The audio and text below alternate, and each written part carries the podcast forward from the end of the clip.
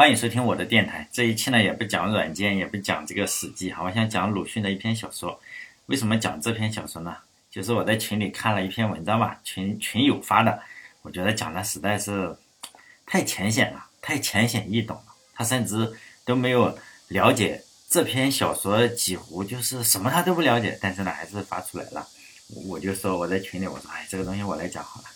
那我就录这样一篇啊，这是。鲁迅的短篇小说《药》，这是鲁迅先生写的第三篇小说。当时呢是一九一九年，就中国的情况是说复杂也复杂，说简单也简单嘛。复杂点来说，就是经历了辛亥革命啊、二次革命，然后中国史上并没有迎来新生，而是搞了好久是吧？最后搞出来一个袁世凯想当皇帝，然后张勋想当皇帝。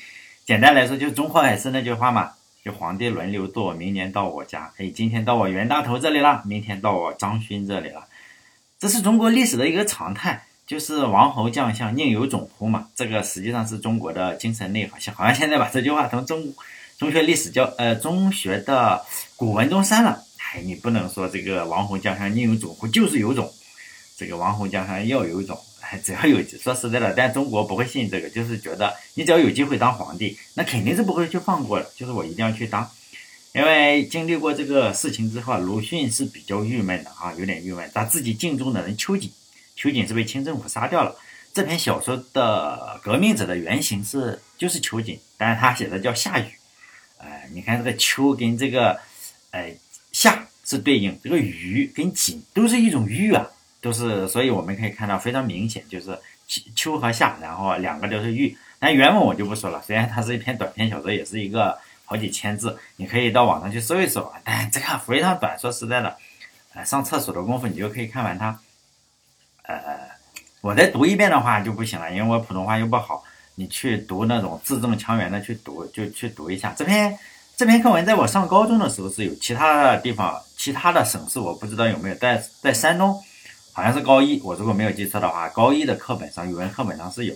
呃，现在有没有我也不知道，但是我当年的时候肯定是有的，这个我不说谎。现在我不知道有没有，就是要这篇，我就稍微的介绍一下这篇课文啊，就是讲了这样一个故事，就是画家嘛，有个小孩得了肺结核，叫痨病，肺结核要吃这个人血馒头啊来治疗这个肺结核。正好呢有一个夏家的孩子，就夏禹，就是那个革命者，被砍头了，叫华老栓，他老爹叫华老栓，得肺结核的这个小孩呢，就是呃华小栓啊，就是他老爸华老栓呢，跟他的妈妈叫华华大妈。然后呢，就是可能攒了一辈子钱嘛，然后就呃叫什么，就是去买这个人血馒头，他要买。小说呢，就是买回来，你这个馒头上滴着血，然后都放在炉子里烤一烤，然后吃了，吃了之后肯定不管用嘛。小说最后一部分就是两家人，呃，就就就去上坟嘛，画家还有夏家。这故事的大体的内容，大家去搜一下，读一下内容，我就不展开讲了。先来说一下这两家人的姓，一个是画家，就是画老栓家，一个是夏雨家。这两家就是这个姓啊，起是非常有有有有这个讲究的，就华夏嘛，华夏，就这两家就代表了整个中国的民族，就华夏民族。华家呢吃了夏家的人血馒头，最后两家都死了，这是一个非常非常悲凉的结局。呃，如果照现实写的话，就小说太悲凉了，因为华夏挂了嘛。所以在最后的时候，鲁迅用了曲笔，就是给夏雨的坟墓上，然后就是说加了一个什么，加了一个花，一朵花。当然，鲁迅他在《呐喊》中自序，这篇文章出自《呐喊》，喊嘛，《呐喊》自序中他讲的，鲁迅实际上他算是一个，呃，悲观的乐观主义者，他算是一个乐观主义者。他写文章的时候，不管多么悲凉的一件事情，他都是叫什么？他不会写的特别的悲凉，总是给人一点点希望嘛。即使这个希望是假的，他仍然是给你一个希望。他用曲笔写。就是说，有一点伟大的人文情怀在里面。用他自己的话来说，虽然现实不是如此哈，但是他希望装些装装点些宽容，使作品比较显出若干亮色。但他的白话文就是不太好读。但是我们要知道，他是第一个写白话文的人，就是说他他就添上一点。其实呢，呃，这些希望都是凭空添上的。鲁迅就是说一贯一贯呢，他是主张积极的，还是用他自己的话来说。他并不愿将自以为苦的寂寞，再来传染些也如我那年轻时代似的正做着好梦的青年。但是他的白话文确实写的跟我们现在不太一样，你读的可能不太舒服。就是他有一点正能量大 V 的感觉，就是说我如果照实写，你们就觉得是负能量了，就崩溃了。像我那样的做好梦的青年，我还是得给你加个花环，就是在这个坟墓上整个花环出来。这在中国实际上是非常不合理的，非常非常不合理。呃，以夏雨这个秋瑾，秋瑾就是夏雨的原型秋瑾为例，秋瑾女士的话就是剑湖女侠嘛。秋瑾女士一生她是致力于呼唤，就是民众啊，你要你要觉醒，你要推翻整个清政府。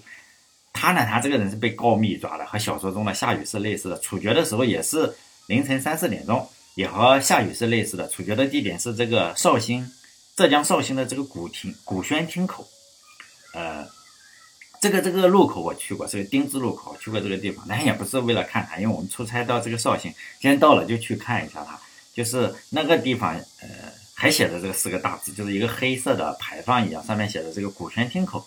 这个鲁迅在小说中也是这样写的，就是说在他面前显出一条大道，直到他家中后面。也照见丁字街口破匾上“古亭口”这四个暗淡的金字。呃，鲁迅并不是不识字啊，这四个暗淡的金字，他只写了三个“古亭口”。为什么只写三个？这就小说嘛，你自己要聪明一点，你补全它“古轩亭口”就这个地方。只有你用心去去读的话，你才知道，哎，这个人原来是写秋瑾是吧？哎，秋瑾的墓。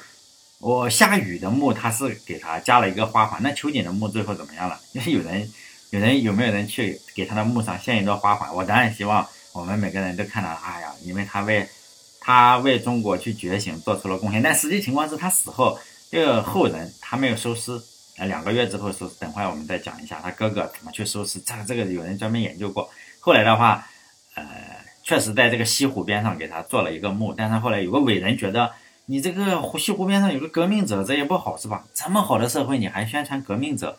毕竟革命者这个很危险，是不是？大家不要学他。然后在一九六五年的时候，秋瑾女士的钢筋水泥做的这个坟坟墓上就装了一些炸药，并不是花环啊，装了一些炸药。一声巨响之后，这个墓被炸了，根本没有人放花环，而是放了一个炸药包。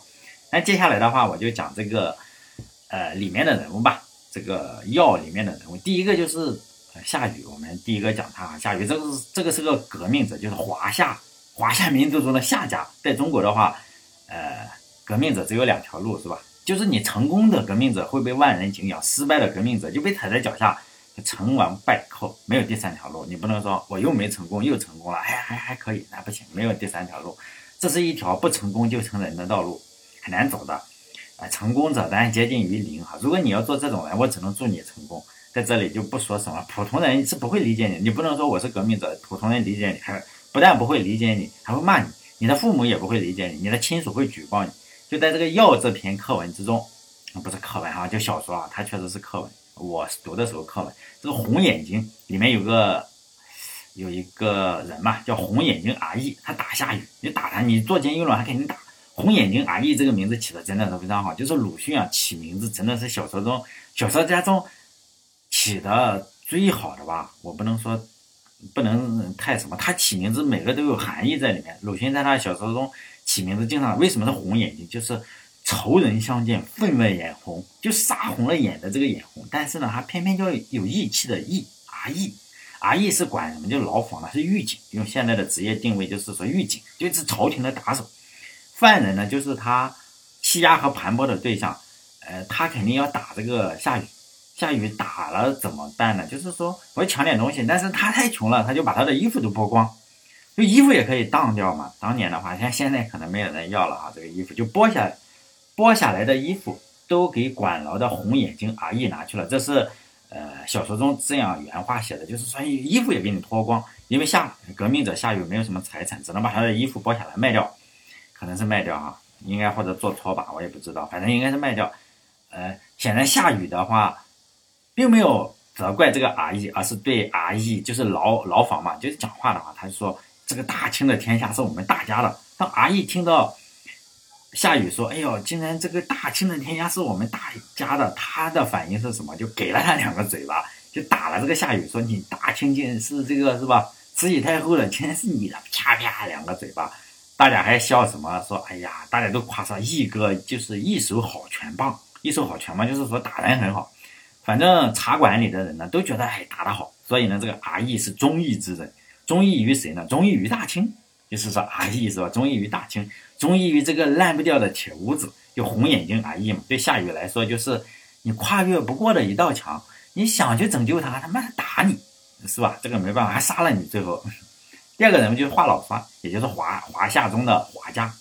如果说华夏中的夏家是特别少，夏禹这种人特别少，可能是亿分之一或者是什么意思啊？亿分之一的话，但是华家的华华家就是百分之九十九中的我们了，我们每个人都是华老三。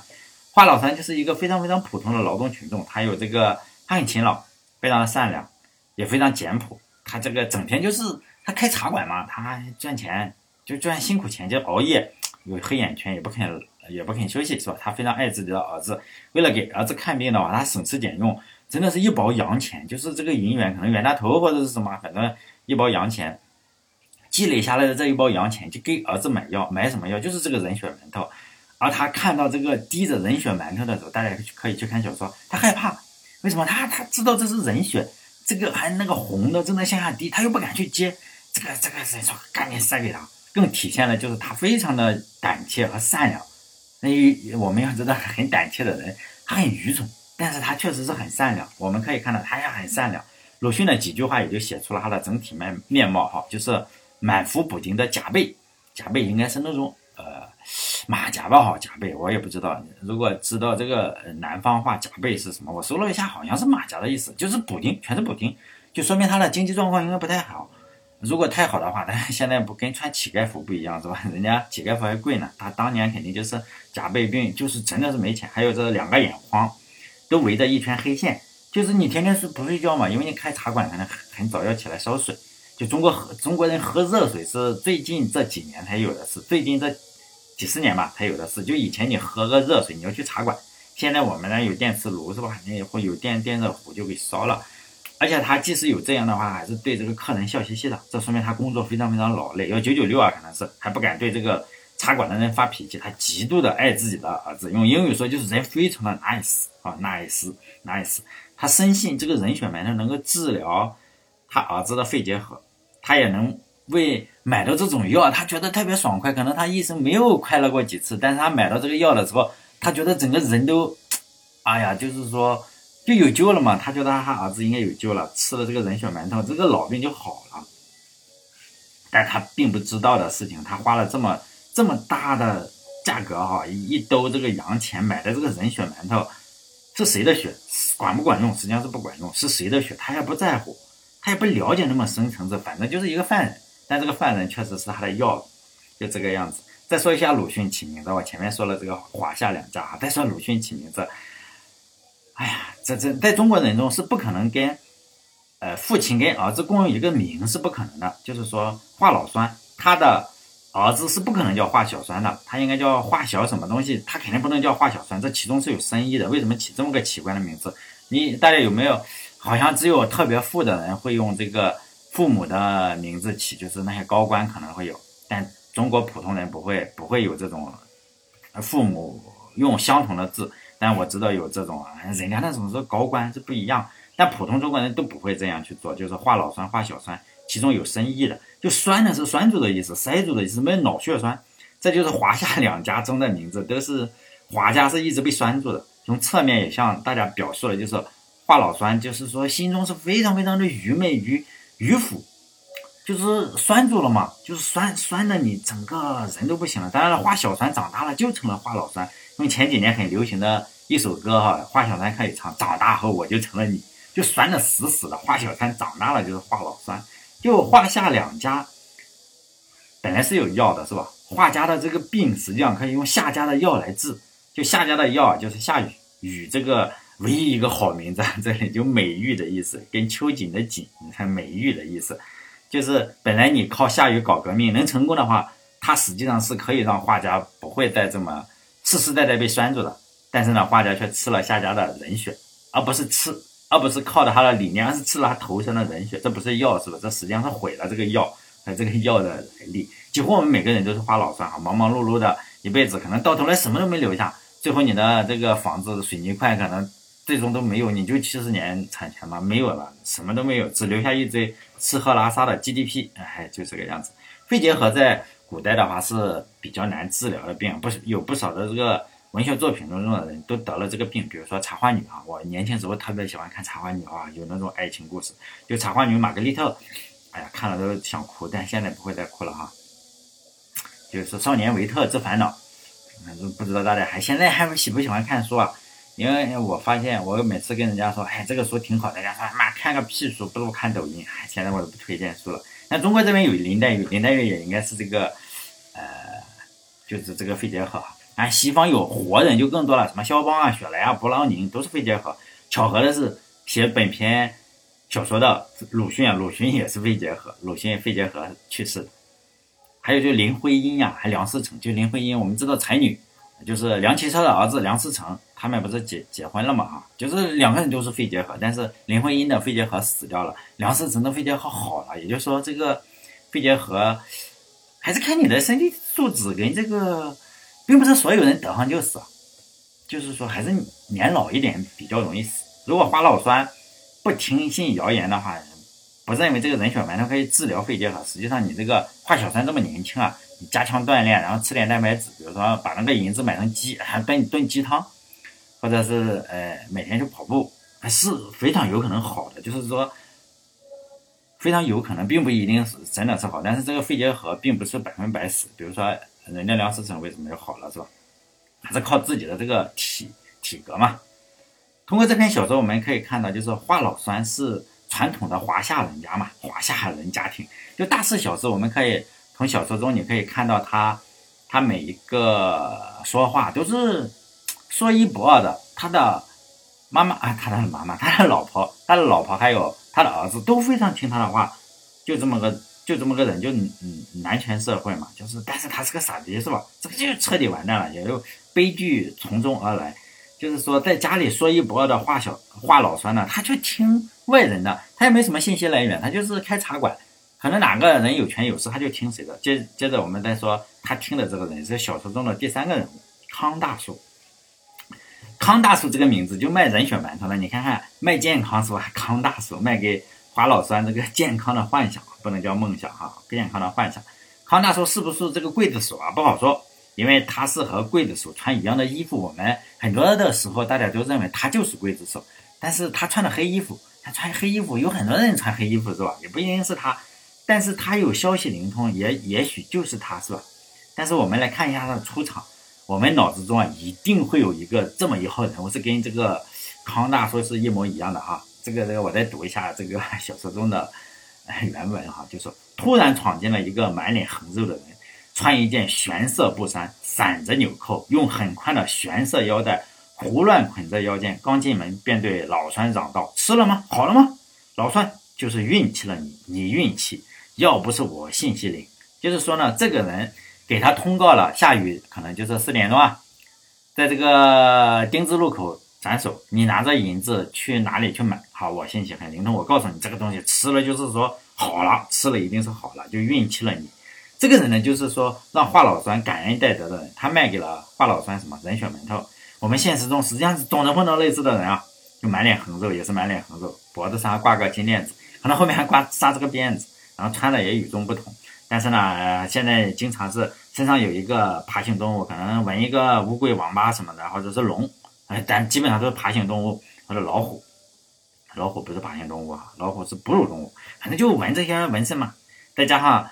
网络的这个放大效应啊，他又在网上开了个账户，就有一大批追随者嘛。其中呢，这些追随者大部分就是花老酸，当然了，也有可能他卖的不是人血馒头，他卖的可能就是说燕窝和蛋白粉和酒水什么的哈。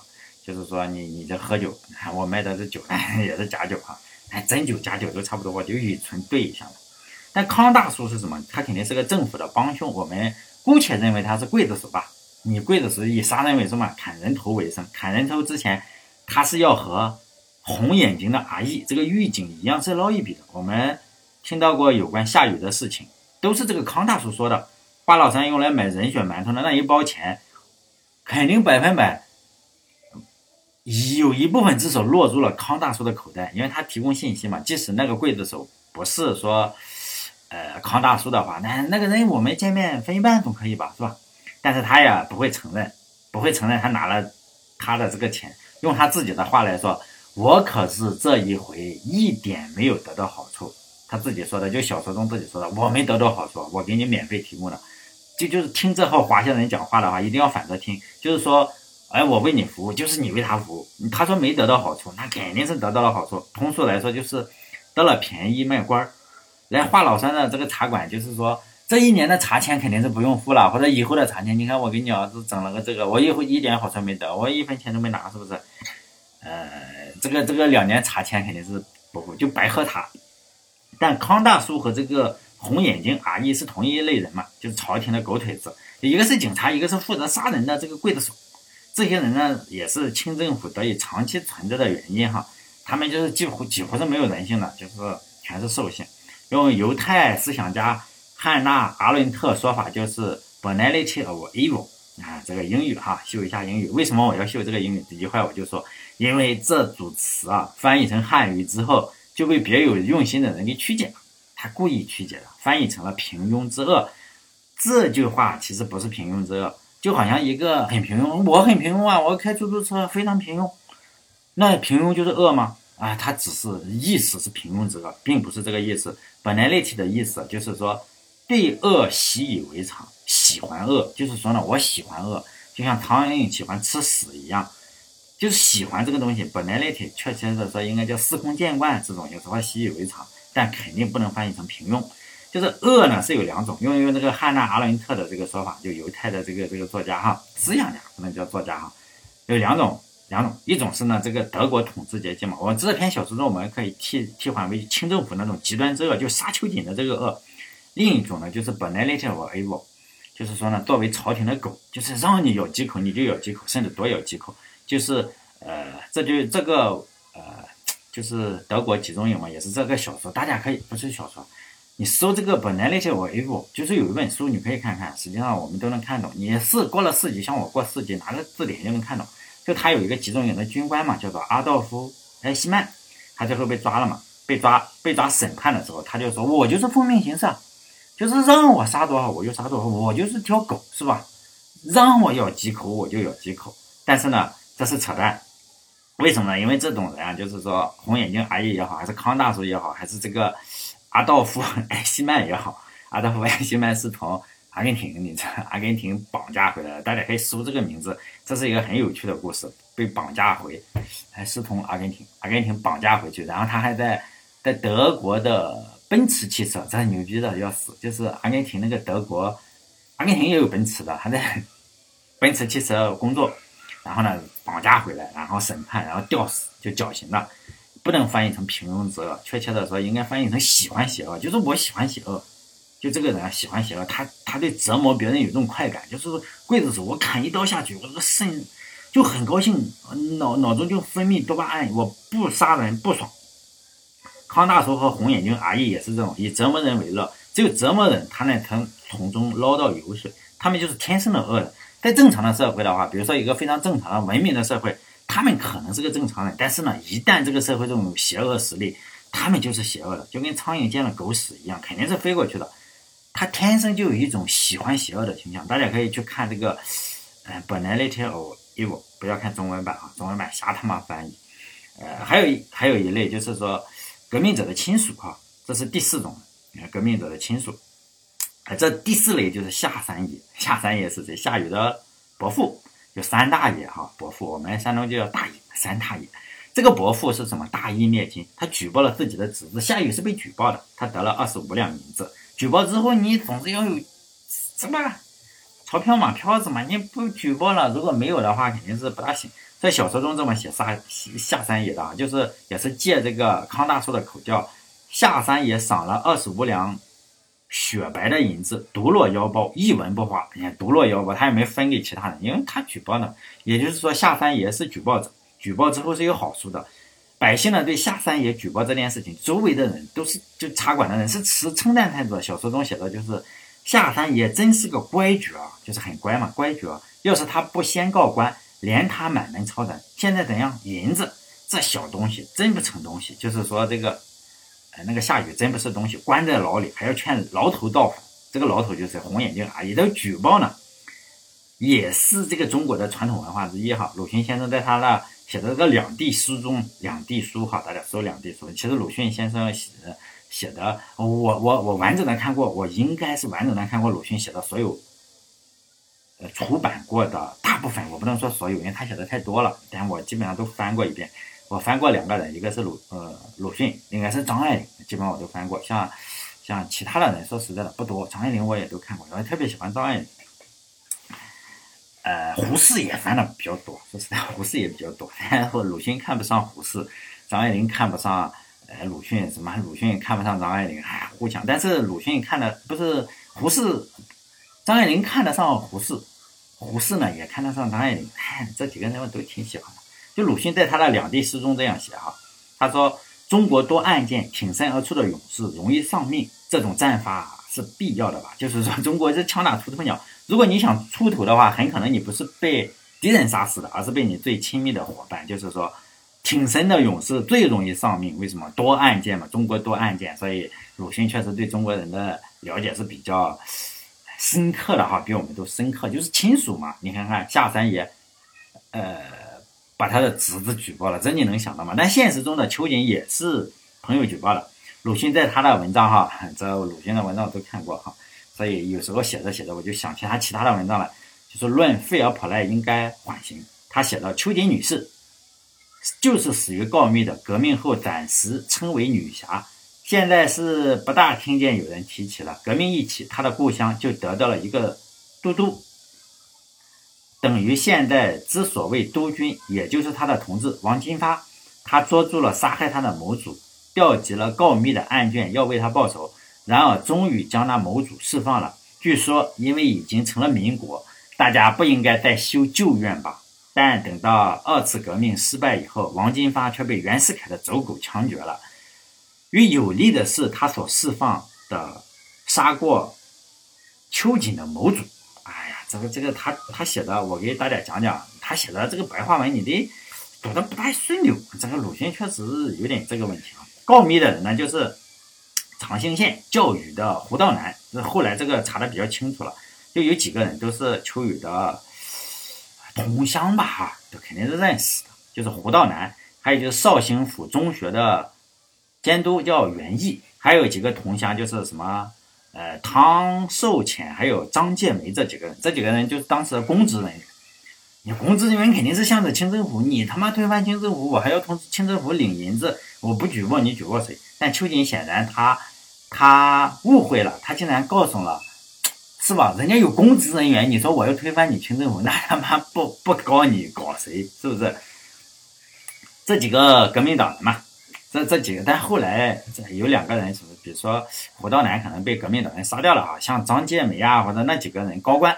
你很难杀掉，因为要杀掉的话，影响就有点太大。连黄兴，就黄兴也是跟孙中山齐名吧，但是黄兴比孙中山要温柔一点哈，温柔一点。啊，黄兴就是说出来求情说你别杀了，都民国了，我们要文明是吧？你这又杀又又打又杀的，咱们跟呃民国之前有什么哈？跟清政府有什么区别？哎，这边也想想也是，因此呢就没有杀掉张建梅，就是。这跟所有的电影一样，你对敌人的仁慈就是对自己的残忍，就没有杀掉的张杰梅。后来就是二次革命失败，又杀回来了，就把王金发这个人给杀了。这个告密者就牛逼了，是吧？三影先杀了秋瑾，杀了秋瑾呢，就当了大官。当了大官呢，王金发就杀不了他，嗯，因为黄黄兴来求情嘛。然后呢，他又杀回来，又把王金发给杀了，然后还把秋瑾的墓，秋瑾的墓原来是有墓碑的，有很多人给他写，包括孙中山嘛，好像说是写的叫。写的什么我忘了啊，剑湖女侠还是什么，反正是写了几个字，还有很多的碑文。这个这个这个是吧？张建梅那时候已经当大官了，说把他墓推掉，是不是？铜像扔了，就这样。所以呢，那个墓墓也小了，然后碑文也给推掉了，铜像也扔了，反正确实留了个墓。总之赢满了是吧？三赢，梦里都能笑醒。这个告密者确实过得很好。哎呀，真的是，一点亏都没吃，真的是一点亏都没吃。但秋瑾呢，也不是什么大案，肯定是说不会说有个专案组专门对秋瑾的。秋瑾就是完全是被诬告。第一次的时候，清政府就是说红眼睛的阿姨们看到就剿灭这个革命党的时候，就看到是女的。这个这个红眼睛的阿姨，当年的红眼睛的阿姨们还有点人性啊，就女的不打，因为我我看到你是女的，哎呦我就把你放了。就是说就说你走了嘛，女流之辈是不是？我们这个男人红眼睛的阿姨们就是狱警，当警察了，我不杀这个秋瑾，就是说秋瑾你你走吧。但秋瑾一看他也没走，人家旁边的人就说你反正已经牵扯进去了，就劝秋瑾你再去日本嘛，你这个。但秋瑾说不行，革命总要流血嘛。再说他好像也不是什么大案，他也没走，没走是不行啊。其他人就举报他，然后呢就把他的人头拿来换银子。秋瑾实际上他死后。呃，也不是什么大案，就是他死后不会牵连家里。真的这个案子并不是特别特别大的案，而是被被被这几个他妈的杂碎给搞的，就是搞成了大案。实际上可能就是一个很小的，为了让当权者爽。然后呢，我就说嘛，这些人就非常恶，他就是杀几个人，反正杀你全家也是杀，杀你也是杀，只要我的官能升上去，就办成大案铁案。他有个哥哥叫什么邱章玉，邱瑾啊，邱瑾的哥哥叫邱章玉。邱瑾死后两三个月没人收尸，尸体都烂了，两三个月没人收尸。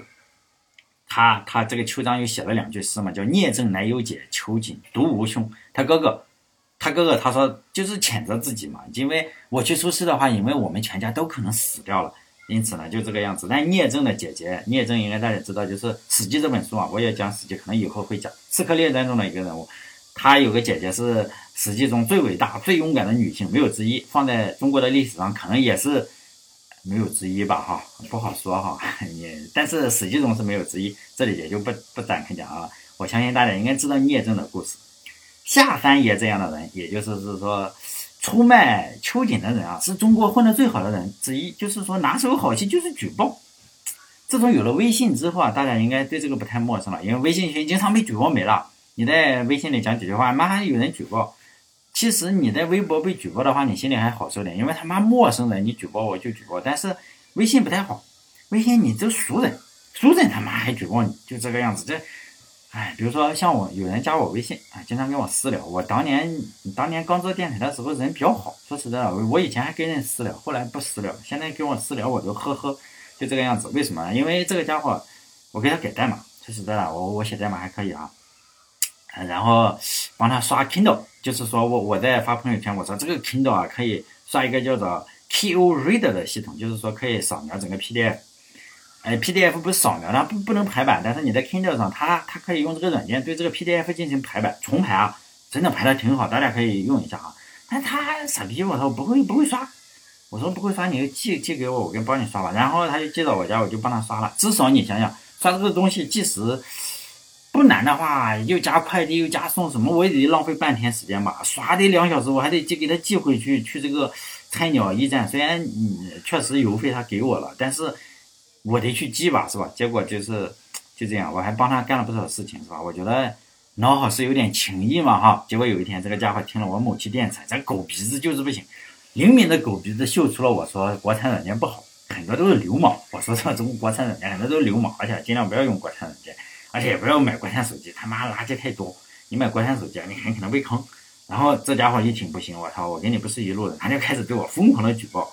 但他还是算打明枪的，他不是暗箭。他现在微信里感谢了我对他的帮助，说哎呀，我确实感谢你是吧？你给我改过代码，还给我刷个 Kindle。但是呢，在大是大非的面前，我我跟你还是不不一条路是吧？同时举报，对我举报，举报了好几期，真的给他下架了是吧？就就我就成了他的敌人，然后我也把他拉黑了，是吧？与敌人做斗争嘛，他是我的敌人，我也确实赢麻了，是吧？他确实赢麻了，我他妈帮他刷东西改代码，最后举报我还成功了。再说第五类人嘛，就是夏四奶奶和花大妈，这就是夏雨的母亲嘛，这个就不多说了。就大部分母亲都是这个样子，她生下自己的孩子，她搞不懂自己的孩子在干啥嘛。夏四奶奶并不理解自己的儿子从事的事业，当然也不明白他儿子。夏雨牺牲的意义，就他儿子为什么死了，他还不知道，但他确实认为他儿子死了，他很心疼。他儿子做了这么伟大的事业，他就为他的儿子呢还感到羞愧，因为他儿子就是埋啊埋这个东西，你是正常人人死，你要埋在墓的这一边，你是哦被杀头死的，你不能埋在祖坟里啊，可能是啊，你埋到另一边，就是有一条蜿蜒的小路，大家可以去看小说的原文哈，他感到羞愧，为什么呢？这两个的目的就是华夏两家啊，他妈的这个就是在旁边呢，就是你这边是这个真的是很悲惨的事情，就是小说中这样写道：忽然华大妈坐在地上看他，有些踌躇，惨白的脸上现出些羞愧的颜色。为什么羞愧？因为他发现，哎，有个人又在上坟，我儿子是被砍头死的。实际上，他他儿子是吃他，他当然不知道他他儿子吃了他的儿子的血，是吧？人人血馒头，他就终于硬着头皮。为什么硬着头皮？你看我儿子死的是，是吧？被人砍了砍了头，就是说硬着头皮走到了左边一座坟前，放下篮子就开始祭拜。他还很迷信，他看到坟头的花。不，他就觉得，哎呀，你儿他儿子肯定是显灵了，他希望他儿子显灵，说你可以让这个乌鸦飞到我坟头上，我将那乌鸦一下飞走。大家可以看这个文章，你仔细读一读啊，不要不要像看网文一样去读，现在越读越悲凉。但这是鲁迅写文章，还是给你留下了一部分的暖色吧，哈，给你放了一朵花，让你觉得，哎呀，还竟然有朵花，实际上没有，而是有个炸药包。大部分中国的父母可能就是这个样子，你可以试试在这个。家族微信中讲出你真实的想法，大概率你会被踢出来，或者你会被被老爸老妈骂，是吧？你也不懂你在说什么。还有第六类人，就是花白胡子驼背五少爷，但还这些都是老人，他们年轻的时候就是小说中讲的有二十多岁的人，这这几个人我就不不一起讲了。还有丁字街青年，这些人不尽相同，就花白胡子可能就是为老不尊呀，他是那种就是说，可能他一生就是低三下四，最后也实在是没办法，就是不求，就是最后就躺平了。也我不求，就是富贵显达，就是苟且偷生。我就是天天的找这些社会新闻来填缺，填我这个整整个的残余的人生。看到这个刽子手的话，他马上低三下四，就叫康大叔。普通的时间呢，就是油嘴滑舌，就是也非常油腻的一个老头。虽然他比这个康大叔要年老很多哈。还有一个人呢，就是叫驼背五少爷，哎，就是那种可能非常的沉闷压抑，然后你看鲁迅一写就是满脸，哎呦，就是说就就像死了爹妈那种满脸愁怨的人。但是他听到了夏雨，夏雨说，哎呦，大清的天下是我们大家的，他就很愤怒嘛。但是呢，又听到就是被红眼睛阿姨打了这个夏雨之后，他又觉得，哎呀，打得好，是吧？他觉得自己的仇人被打了嘛，然后又由衷的高兴，就很开心。就看到革命者被打，他又很开心，就这样，也也就像现在现在有些人就是说，只要是国外，不管哪个国家哈，只要是国外水深火热，哎，自己就高兴，就这样由衷的开心。你不管是哪个国家，只要是他们倒霉，我就开心。还有就是二十多岁的人，这就是中国的年轻人，是吧？呃，华夏的年轻人吧，他们应该是最能理解。按道理说，他们应该是比较能理解这个下雨的人。但是呢，康大叔就说这个哟。你这个夏雨，这个这个劝牢头啊造反，就是说非常气愤啊，就说哎呀，他这个这个这个年轻人就非常气愤，说哎呀，那还了得！当众人就是明白这个夏雨劝这个阿姨造反的时候，他也恍然大悟的说发了疯了，就是说还是个还是个笨蛋是吧？这个二这个二十多岁的年轻人长大了，要么成为这个驼背五少爷，要么成为花白胡子，反正就是个笨蛋。这就是茶馆的人嘛，这些人共同的特点就是什么？围观。他们也没事干，就喝个茶，然后围观。用当今的话来说，就是吃瓜群众嘛。这种人在鲁迅的文中出现的是最多的哈。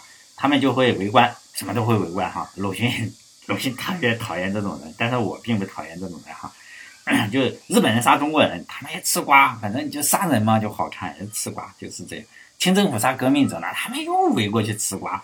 明星出轨呢，他也吃瓜；什么交通事故有人跳楼，他都吃瓜，就站在那里，随时随地的吃瓜。鲁迅呢，写这种人写的特别不客气，叫什么的，恨不得骂，是吧？他写这群人的形象就是什么，仿佛许多鸭被无形的手捏住了，向上提着。因为你这个围观，你是不是要要伸着头，是吧？他才像鸭子一样，你他妈就提着头，然后在那看，然后看。总而言之呢，就是啥事都是伸长了脖子去围观，啥都看，啥都围观。哎，这我朋友给我看过一个数据，说有人看短视频啊，一天看九个小时啊，很多。他说特别多的人刷小刷这个短视频啊，就就个九个小时，想想也很崩溃，是吧？我我也有点崩溃。最后我们再来说一下这个人血馒头的事情。为什么叫人血馒头？不叫人血油条啊？什么人血煎饼？什么人血粉丝汤？但鲁迅的馒头的意思，他怕我们这些文盲读不懂，他小说中已经点明了，就是两两面都已经埋到层层叠叠。宛然阔人家里祝寿时的馒头，在中国古代的话，馒头啊，很多人都把馒头做什么？就是坟头啊，这个馒头就是坟头。比如唐代打油诗人哈，这个王梵志也叫王梵文，他写的叫《城外土馒头》，他打油诗写的很不错，他是个和尚。他写的叫“城外土馒头，现炒在城内，一人吃一个，莫嫌没滋味”。就是城外的土馒头是什么？就是你死了人要埋在城外，这个馒头里面要有这个现炒。哎，实际上山东的馒头没有现炒，就是说那成了包子。那现炒在城内，城里的意思是什么？就是人嘛，每每个馒头里面要埋一个人，就是他的现炒。纵有，反正总总归是那句话，叫“纵有千年铁门槛，终须一个土馒头嘛”。宛然阔人家祝寿时的馒头，吃人血馒头肯定是不对的，因为华老酸他花了很大的价格。然后买人血馒头当然是不对的，是吧？但是造人血馒头、卖人血馒头的人肯定是更不对。现在网上，网上不是有很多这个红眼睛的阿姨们嘛，天天就喊啊不能吃人血馒头，实际上他们才是吃人血馒头。那在现代社会的话，是有一个第四权，就是叫新闻传播权嘛，就是媒体权吧。这个第四权就是说就要追责，我就是要怼着他妈政府干，怼着社会的不公干。在我在我来看，就是很多中就是中国的很多媒体对西方国家的第四权做的非常非常到位。比如说美国枪击案了，或者德国被洪水淹了，就央视我们可以看，只要美国枪击，央视你打开二十四小时报道，就全方位无死角的覆盖。就是你就看这个新华社记者，哎呀，到处在报道这个美国又枪击了。你看看，还有德国被淹了，我们也可以看到，就是说，嗯，什么纸媒、央媒啊，视频媒体都是二十四小时放。就不管是德国政府还是美国政府，屁都不敢放。为什么呢？他们敢说：“哎，你们中国媒体吃人血馒头吗？”不不不敢的。为什么？因为这是媒体应该做的。就美国的枪击肯定是不对的。你说德国那边下个他妈的小雨，竟然淹死了一百多个人，哎非常不安全，就应该怼这些默克尔这些垃圾，说就应该怼这些垃圾政客。但我们都清楚的一个事情是哈，国内的成功人士吧，我们可以有一个说一个成功人士，你问他的小孩在哪里，或者你搜一搜。或者你去看他们去哪里，都是欧美，就是一般都是把自己的小孩放到欧美去。成功人士，任何的任何一个人，你去搜，如果能有的话，当然我们都希望。作为父母的话，成功人士也是父母嘛。他们作为父母，当然我是生了小孩才知道，就是非常希望自己的孩子是健康安全的。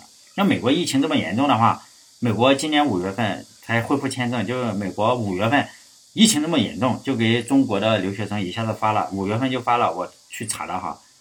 两万三千零六十六份签证，六月份更多，马上就到了三万三千八百九十六份留学签证。我我写的时候七月份还没出来，因为现在刚刚过八一嘛，可能过两天就出来了啊。七月份我确实没有，我相信应该又超过三万份，因为趋势就非常大，就两个月，五月份跟六月份就已经签了多少六万份哈，六万份这个中国的小孩，就是说这两个月就有六万个中国的小孩要去美国去留学了，因此呢，中国政府。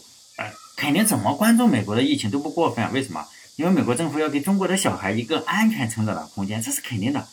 你说，哎，为什么他就报道国内的灾情？哎呦，不不太不太报道这个国内有时候有灾情，他们不那么上心，那说明你没当过父母。就当父母以后啊，最关心的是自己的孩子。如果我家的孩子，如果我有本事的话，我家的孩子在美国，然后或者在加拿大。生活上学的话，我关注的重点就是美国或者加拿大。无论我在哪国，无论我在中国还是日本，我都心都在那个地方。就是说呢，心系的孩子那里，这就是动物的本能嘛，哈。就人很难做到说我不我不关心自己的孩子，而关心其他人的孩子。就说这些人的老婆孩子，人家不在国内，人家凭啥关注国内啊？是不是？你让人家关注，就有点强人所难了。所以呢，关注国内灾情的人，哎，比如说你，你被。你关注国内的灾情，你可能会被红眼睛阿姨说你他妈是在吃人血馒头。实际上何止是吃人血馒头啊，那是吃自己亲人的，甚至是自己吃未来未来自己的人血馒头。因为淹在水里的人就是自己的亲人，反而淹不到他们的人，因为他们的小孩在美国，淹的都是我们自己，就是我们这些没本事的人，可能是我们认识的人，可能是我们大学的同学，反正就是没本事出国，在国内生活。可能就是讨生活、讨饭吃，就自己上上上下班，你要坐地铁嘛。你自己没没车，像我这个开出租的还有个车，但是也要拉人。毕竟你坐地铁可能两三块钱，你就坐个地铁就回家了。呃，开车的话，你又像我出租车开车，可能又过隧道，是不是？我要关注一下隧道，你们万一开进去淹死了。所以呢，就是说还是要关注自己。你你只能自己关注，别人不能关注的，因为别人的小孩在在国外，人家人家干嘛关注这个事情是吧？因此呢。我们只能自己拍点视频发在微信上，就是说我们关注的本身还是关注自己，因为我们将来有可能被淹死的那个地方。当然，就是这个样子的话，还经常被这个红眼睛阿姨说你他妈的，是不是递刀子？是不是康大叔就忍住说你是不是给递刀子？毕竟呢，红眼睛阿姨，他们肯定是有钱嘛。他们这个祖传的 DNA 可能就是小孩已经去欧美了，是吧？他们当然不去上心的关注中国这边的事情，他们关注的就是美国那边的事情。为什么？因为我小孩在那里，那里一定安全。至于国内什么样子，是吧？我就在这里赚赚钱，工作是工作，生活是生活。好嘞，这一期到这里，再见。